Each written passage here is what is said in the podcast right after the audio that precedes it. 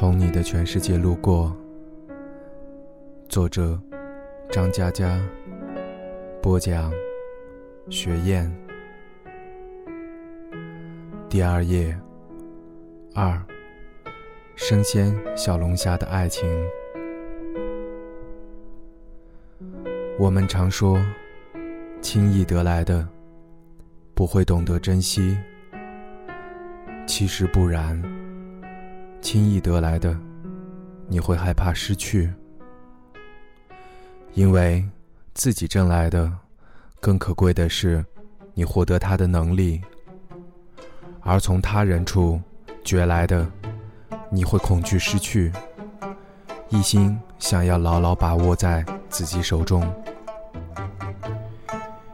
有没有想过，为什么瞎子死了，再放锅里烧？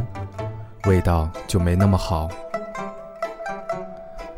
因为活着的虾子，当被丢进爆油的锅里，它疼啊，浑身缩紧，大叫：“我擦，疼死爹了！”然后虾子扭动、伸展、蜷缩，抱成一团死去，肉质紧致，Q Q 弹弹。反过来，死掉的虾子丢进锅里，它没知觉，没反应，四仰八叉一躺，肉越烧越松散。将死的虾子也不行，奄奄一息，弱弱的吐出一句话：“哎呦呦，疼的！”就挂了。当年。跑到松花江吃鱼，那个鲜美滑嫩、赞的，一样的道理。这些傻鱼从小在冰冷的江水里长大，又没有棉毛裤穿，冷得瑟瑟发抖。他们每天疯狂的游泳取暖，打着寒战，一路暴喊：“狗东西！”你冻死大爷了！就这样，缩着身体发育，脂肪又紧又肥，好吃到站立。澳龙的肉比小龙虾还要紧密弹牙，因为它们活在海里，水压很厉害，天天被压得透不过气，走两步还要喊三声。嘿呦嘿，就像码头的纤夫，身体紧绷，压着压着，肉就绵密厚实，一咬，呱嗒呱嗒的。所以，小龙虾要好吃的话，去馆子不行，要自己冲到物流市场，那里是各省刚运回来的货，才落地。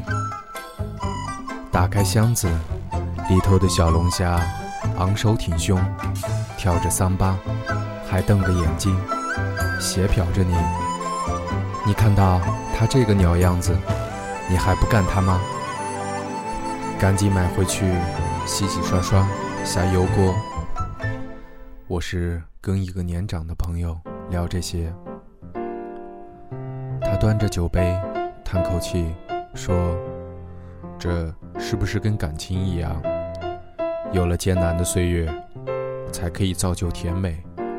共苦过，同甘，尤其绚烂。我一愣，他娘的，不知道啊。他说，我有了女儿之后，突然发现自己好想把一切拥有的东西都给她。她是意外的产物。出生在计划之外，可当他来到这个世界，我豁然找到新的意义。这么说吧，我最着急的事情是每天都想还有什么可以给他，让他开心，让他满足。我恨不得把自己的命都给他。他喝了口酒，说：“不夸张，我很真诚。”我真的很想把自己的命都送给女儿。我呆了一下，问：“那你太太呢？”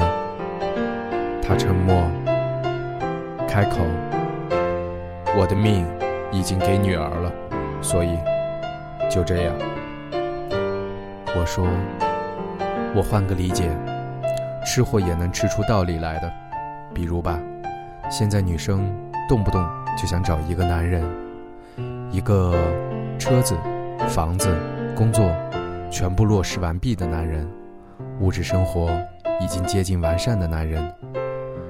可是这种现成的经济条件，就好比一锅死虾子，他们没有经受过苦难，直接软趴趴。”煎好，盛在你碗里。他们虽然表皮明亮，然而肉质疏松，气味难闻，吃着吃着就哭了，第二天还会拉肚子。朋友说：“嗯，我的太太就这样。”我在想，比如吧，两个人共同还贷，迎来的房屋，你打开门的刹那，才会满心欢喜。充满感激与珍惜的，去打造这个家。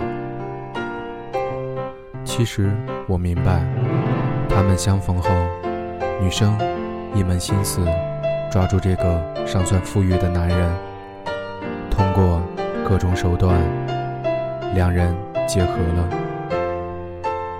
三年前，朋友一家三口和项目投资人一家共同去泰国旅行。他给太太在免税店买了一堆奢侈品，太太一高兴，同意集体去观看人妖表演。表演结束后，人妖排成一长队，欢送客人。朋友非常兴奋，对着其中最美的一个人妖飞吻，打招呼，大叫“我爱你”。太太翻脸了，她说。你什么意思？朋友说：“我能有什么意思？我能干什么？”他说：“你这样，我心里不舒服。”朋友说：“好吧，那我们走吧。”他说：“你是不是觉得这个人妖比我漂亮？”朋友看看投资人一家，觉得面子上挂不住，下意识的。调侃着，笑出尴尬，打了个哈哈说：“人妖当然漂亮了，不然怎么出来混？”太太喊：“你不是说这辈子只会觉得我漂亮吗？”大家无语。朋友说：“走吧，走吧。”我们常说，轻易得来的不会懂得珍惜，其实不然。轻易得来的，你会害怕失去，因为自己挣来的，更可贵的是你获得它的能力；而从他人处攫来的，你会恐惧失去，一心想要牢牢把握在手中。朋友的太太无比害怕失去他的心。回到宾馆，朋友跟项目投资人在房间喝酒。两个男人打开笔记本，搜索那个最美的人妖资料，指着屏幕赞叹：“是他妈的美！”太太进来，脸都绿了，砸了笔记本，转身就走。朋友跟投资人道歉，打太太电话，关机，冲出去寻她。两人都忘记了四岁的女儿。小姑娘自己从开着的房门哒哒哒跑出来，一头扎进车流汹涌的街道，然后被一辆三轮车刮到，没有生命危险，脑震荡，从此左耳失聪。三年后，朋友坐在这家酒吧里，听我胡说八道吃货的道理。他说：“如果可以，想把自己的命给女儿。”说的时候，女儿正沉沉入睡，醒来后，只有右耳能听见这个世界的旋律。说的时候，他哭得一塌糊涂，包里装着离婚协议书。我们都知道，风雨之后才能见彩虹，但我们都希望，最好能直接坐在彩虹里。他人已经为你布置好绚丽的世界，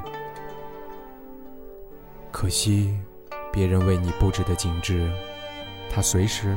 都可以撤走，所以虾子要吃活着烧的，痛出来的才鲜美，才足够颠倒众生。